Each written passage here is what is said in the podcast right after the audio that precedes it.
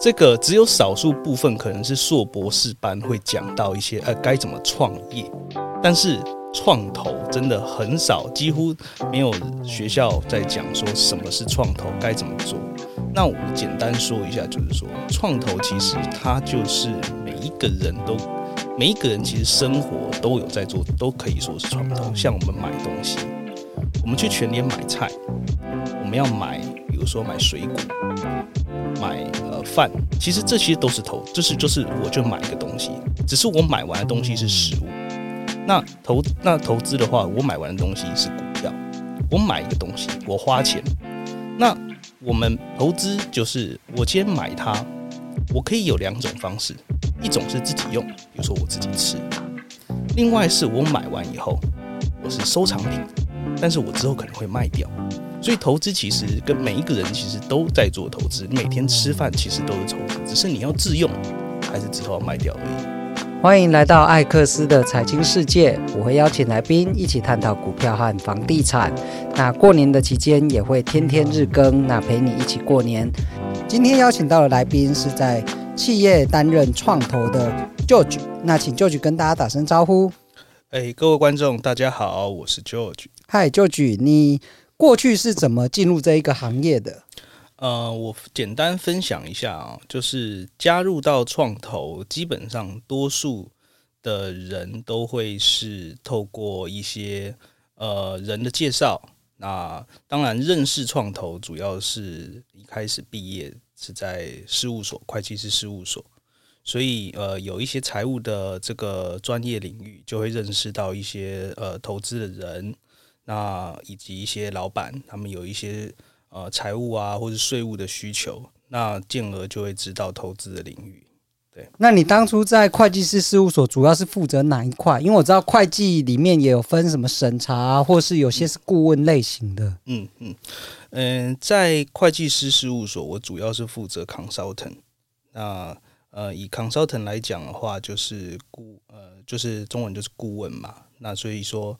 呃，以我们的事务所其实有分会计事务所，主要有四大业业务啦。一个是审计，大家都知道审计哦。那还有税务，然后以及就是资安那种企业咨询，然后还有财务的顾问。那我主要是顾问的角色，在财务的顾问吗？对，财务顾问。那是负责像是并购啊，或是滴滴这些公司的时候进场吗？哎，没错。这个因为事务所呢，呃，在呃，企业上面的商业模式上是属于就是服务端，就是说企业他们当他们要并购的时候，其实这个交易是非常复杂的，所以企业主其实也不会自己做，那他们就会委托事务所来进行。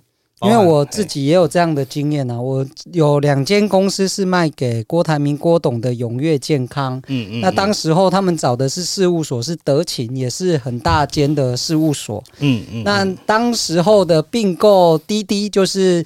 进去看你所有的文件是不是正确，是不是都有符合法规？嗯，那时候也是列出了大概应该有超过一百项吧。对，就是很长很厚的一叠清单。没有错。然后你的会计，因为我之前的公司有打算 IPO，不过失败了。但是至少里面的内机内控的规格是有符合，所以我们应该是在两三个礼拜内就把。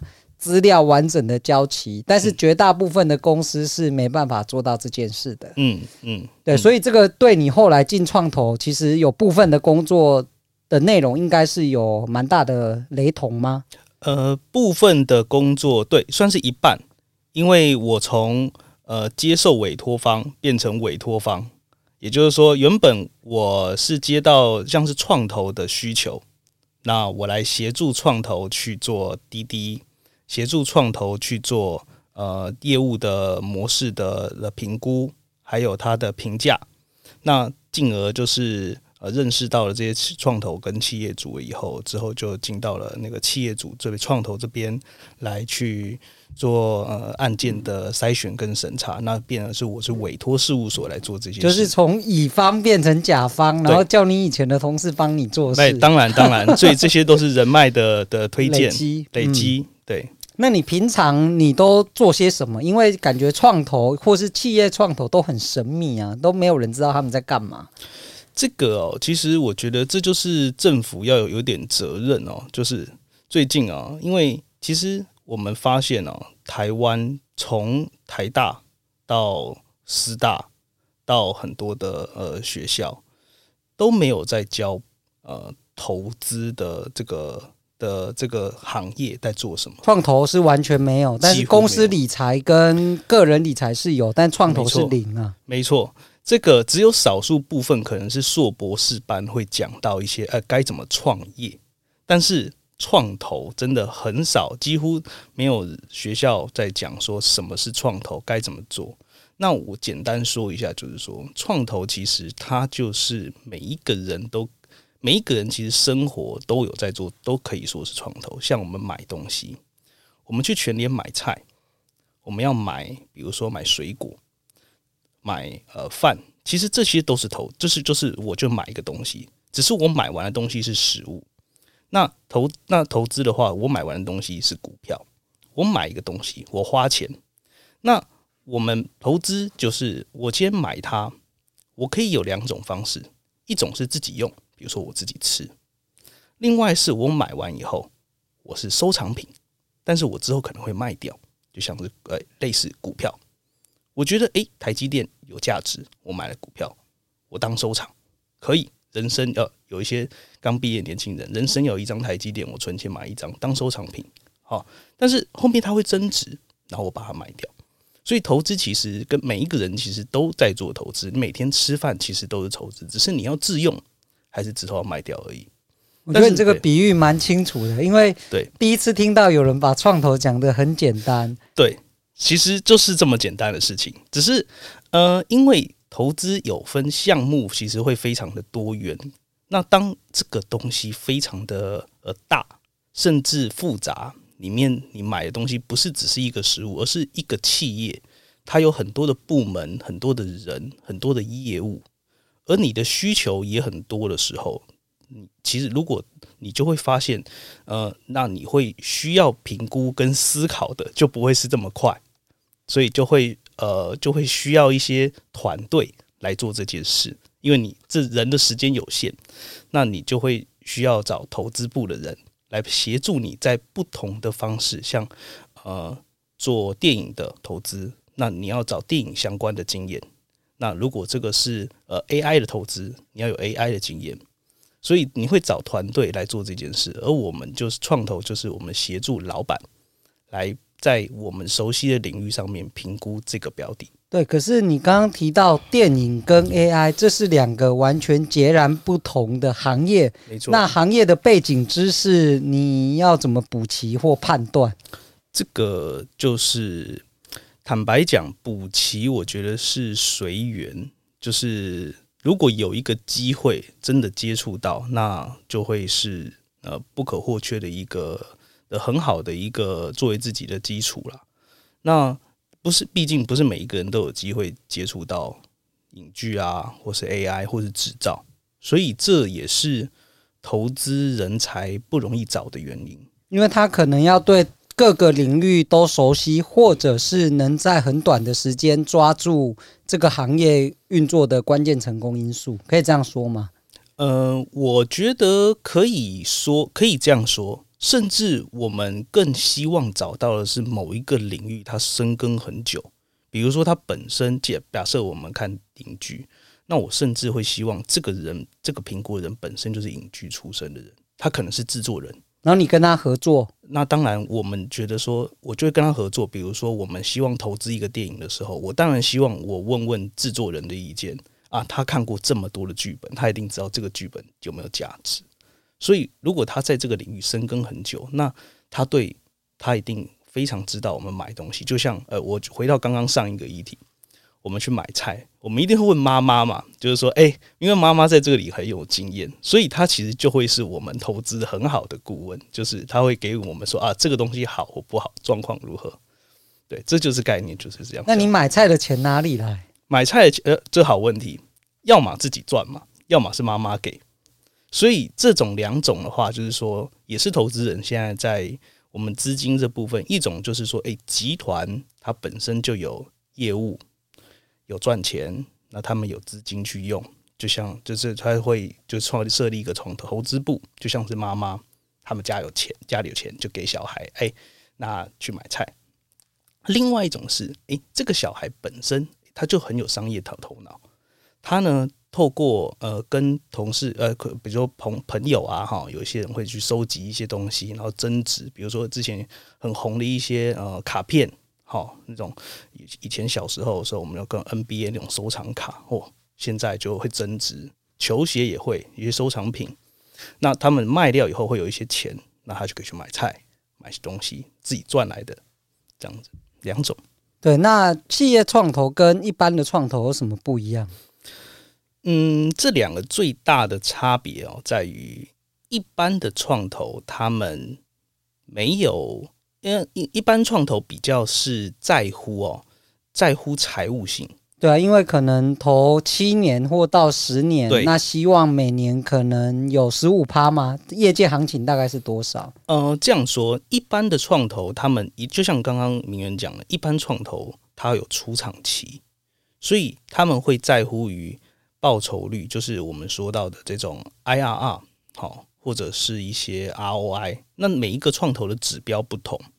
那我们必须说，其实这个趴数已经随着现在景气环境的状况，其实已经变多还变少？变少。其实我们以企业创投来说，如果它可以在十到十五，我想他们就会是觉得还还蛮好的啊，蛮好的。呃，这个是每一年呐、啊，对啊，对啊，就是你平均年报酬率有十趴以上，十到十五就会是很不错。对，那。呃，出厂期的话，其实现在已经大概，如果七年哦，能够能够 IPO 这样，或是出厂，或是能够有其他的、呃、更好的投资，那他们其实大概预计都是我知道的创投们，一般创投大概就是七年左右，他们就会是出厂期。那企业创投不同的是，企业创投不是以出厂为目的，因为企业创投本身有自己的业务。所以买东西的时候，他们在乎的是这个项目或者这间公司，它能不能够帮助到自己的企业。那能不能举例？通常是什么样的帮助？呃，譬如说，我们再回到诶比较很好的例子哈，比如说妈妈本身要做菜，她当然就会去买，请我们去买。比如说，我要刀，我要锅子，对吧？要有工欲善其事嘛，要有利器，所以他们就要去买这些工具。他买了刀不会想卖，因为他要来用，所以他在乎的是这个刀跟这个锅子好不好用，容量好不好，刀利不利。所以这个就是企业主他们会在意的，就是这个东西能不能使得上力，就顺不顺手。那每一个妈妈，我想他们顺手的的工具都不同。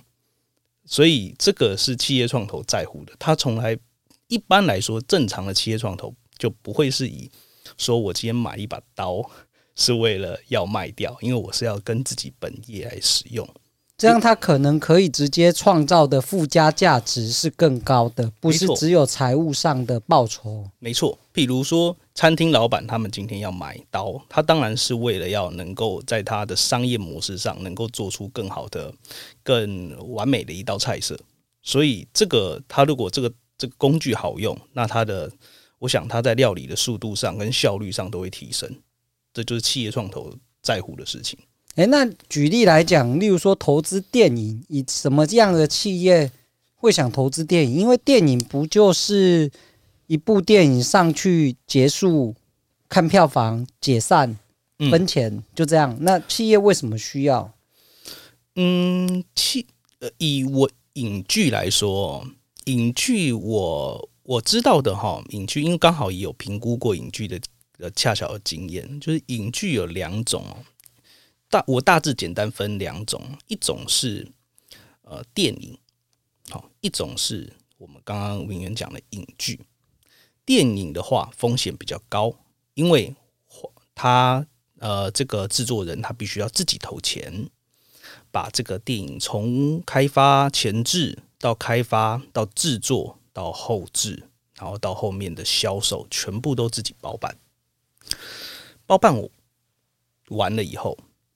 他也不能跟所有的团队说这个东西一定能卖多少，因为他要看票房，我们都不知道，我们只我们只知道市场好像预期回响不错。对啊，现在台湾拍一部本土的电影大概要五千万以上呢，这呃这是最最低标准，最低标准。对，那这是电影，就是他没有办法去估计票房，因为它是上市以后一翻两瞪眼。可是它的价，它的分润很高，因为一般电影院，我我知道的行情啦，可能就呃多数哈，当然这可能涉及一些条机密，但是我觉得多数啦，可假设哈，我们的假设五五，对啊，大部分是听说都是五五五五，我就跟电影院拆，所以票房多少我跟电影院分五五，其实这不错。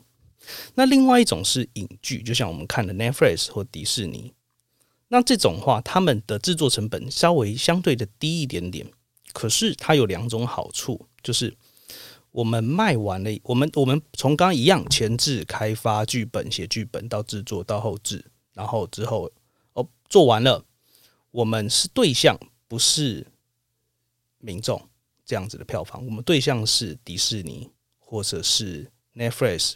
或者是呃其他爱奇艺这样子的其这样子的平台，那由这那我们卖给这个平台，所以平台再去销售给别人的的的的的的，就是我们的一般的用户。那平台呢，我们今天可以去跟平台议价，所以像尼斯迪士尼可能我们像五千万好了，那迪士尼可能会出呃八千哦，Netflix 出呃一亿，那我们可以去比价，但我们也可以不卖，因为这个剧本。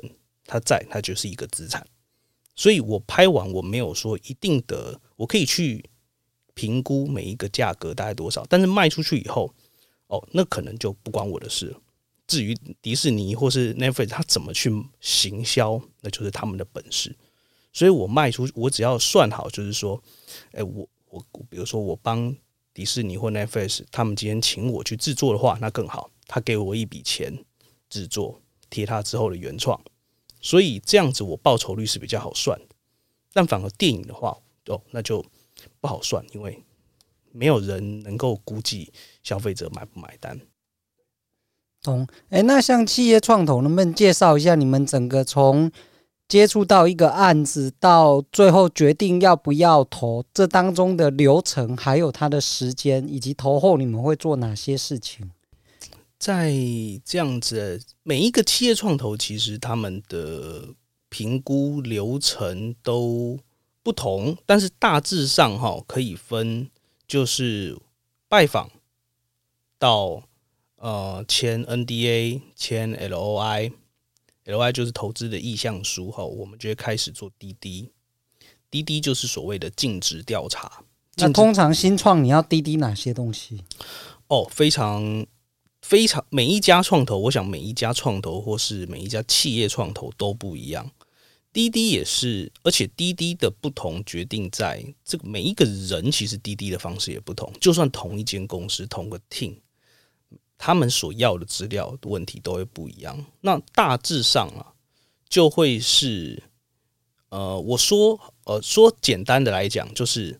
完整的帮助公司了解这一个标的他在做什么，包含像公司基本资料、财务、法规有没有违法事项，对员工如何，然后到环境的分析、业务模式的可行性、技术的能力认证，然后这些全部都会大概至少啦，可以分滴滴。我觉得基本的一个滴滴报告至少会有七八大项，里面可以再拆分无数的小项，甚至写完滴滴后都有可能因为呃一个曾经没考虑过的事情再去跟公司询问，因为只要在钱没拨出去之前，我们都会无条就是无限制的随时都可能会打给这个。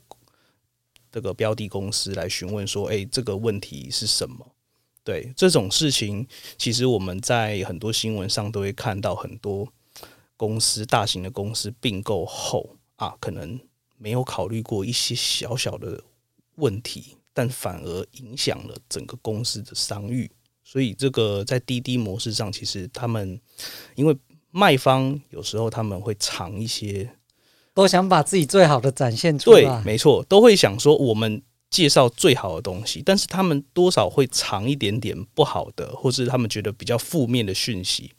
那所以一个滴滴厉害的，并不是在说绝对不是有公式的说哦，就是这些文件或这些资料，绝对不可能，因为就是道高一尺，魔高一丈嘛。对，所以我们大家就是投资就是要成互信，对，要有互信基础。那我们也会谈，随时的观察这个这个对方他们会提出什么样的的问题，我们都会再去跟他。同业啊也好，或是再去跟他的，甚至不排除跟他的员工 reference 都会有，不排除各种可能，我们就是会询问到真正的、真正的一个真相或结果，这就是滴滴的精神。那滴滴完下一步你会做什么？滴滴完了下一步，我们就会，如果滴滴通过了，那我们就会去做评议的这个动作。就是你们公司会有个小组或委员会来讨论这个案子，基本上就会叫做投审会。哦，投审会。那投审会就会来跟呃，我们会准备一份属于自己公司的评议报告，来报告这一个案子为什么适合投资。比如说，呃，名媛，呃，他今天的有一个事业，我们觉得说滴滴通过了，我们就会。站在名媛的这个，我们会以站在要买名媛这个公司的角度去写一份属于呃买，就是我们买方的评议报告。那这个报告呢，就会经过投审会。那这样子投审会通过的话，那就会再过董事会。那原则上啊，董事会基都会去尊重投审会的结果。所以投审会会是多数企业创投或一般创投他们非常重要的的一个过程，因为投审会会有许多投审的专业委员，好，就会不论是企业内或企业外的。所以不同产业你们也会，例如说可能这个是电影，这个是 AI，你们就会找不同专业的委员一起加入这个会议给建议。没错，是的，因为毕竟董事会的人不变，但是我们知道的有限。可是投审会可以是找寻外部的这些专家，呃，认识这个领域的专家来担任这个委员，给予我们这个意见。那这个投审会如果这些意见们都征询完，他们也出具无意见，甚至他们的问题也能得到回复的话，那我想，呃，董事会基本上多数都尊重投审的结果，然后就拨钱了，还是有中间谈判条件？呃，董事会。因为董事会多数是尊重投审会的结果，所以呢，大致上我们在谈判条件这件事情上，在投审会就会有一个定夺。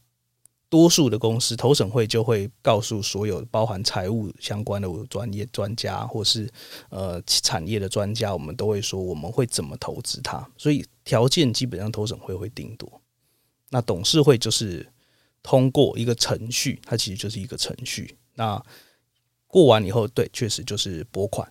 那拨款就会依照的公司的这个募资的这个流程，然后呃时间账号，我们来完成这件投资。哦，那拨完之后，其实才是事业合作的开始嘛。那投后管理，你们通常会跟被投资公司要求他们做哪些事？哦，这个就是企业创投跟一般创投比较不同的地方。一般创投可能就会追着这个后面就定期的跟他们拿取财务报表，对，通常是每季或每月要求提供一些经营的关键数字。是的，这是一般创投。那企业创投的话，其实就会跟这个标的公司比较多的交流，包含一起拜访客户。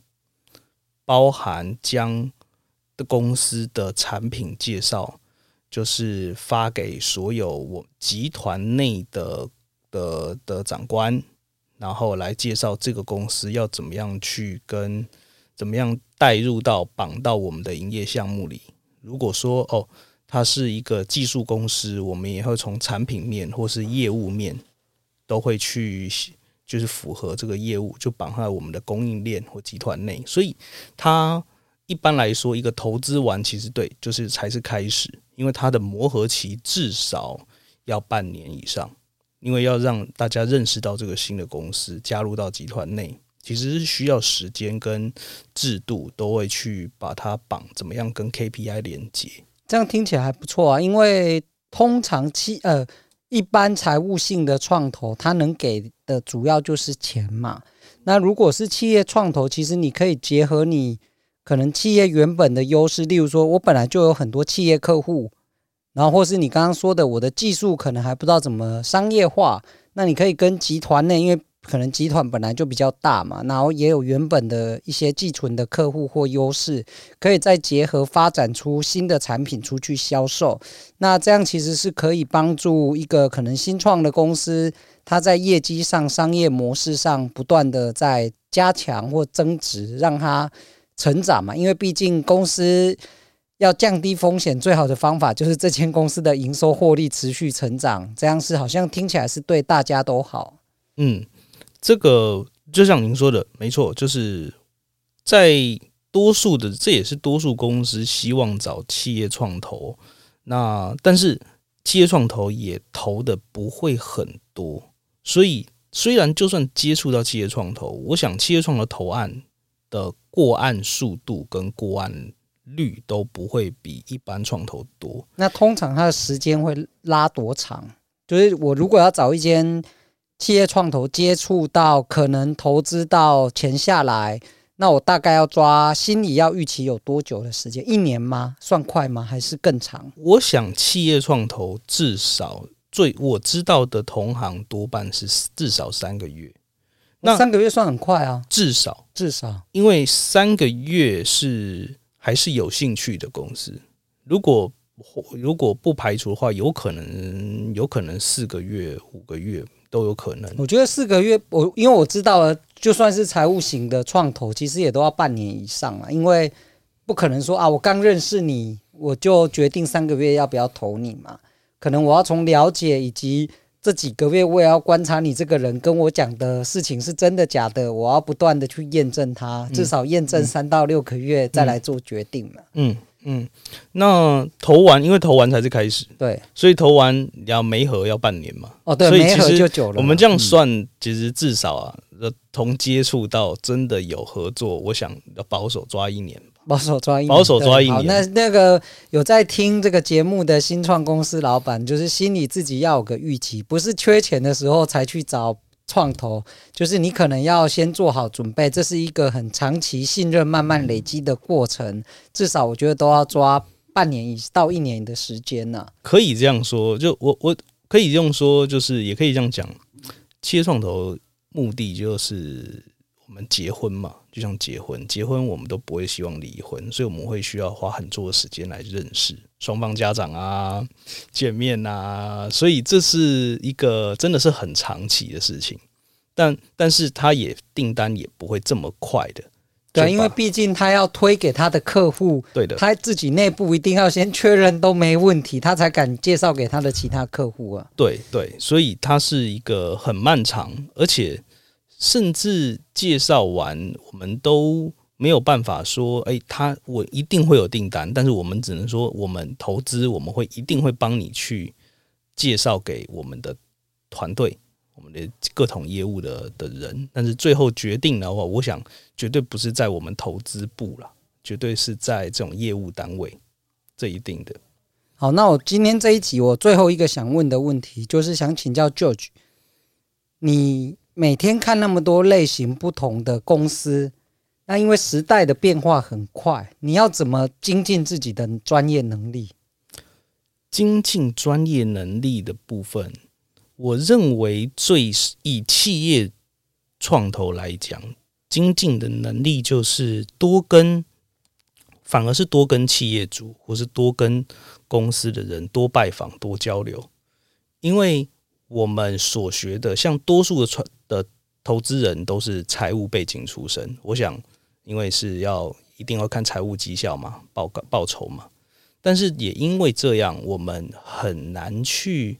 很少有时间能够去了解一个公司的运作，那所以对于企业创投来说，我们觉得要增进自己能力，反而是跟跟公司多交流、多请教。那这些经验也可以帮助我们下一个去拜访的公司。就像我们能够将我们自己的成功模式，我们可以分享给。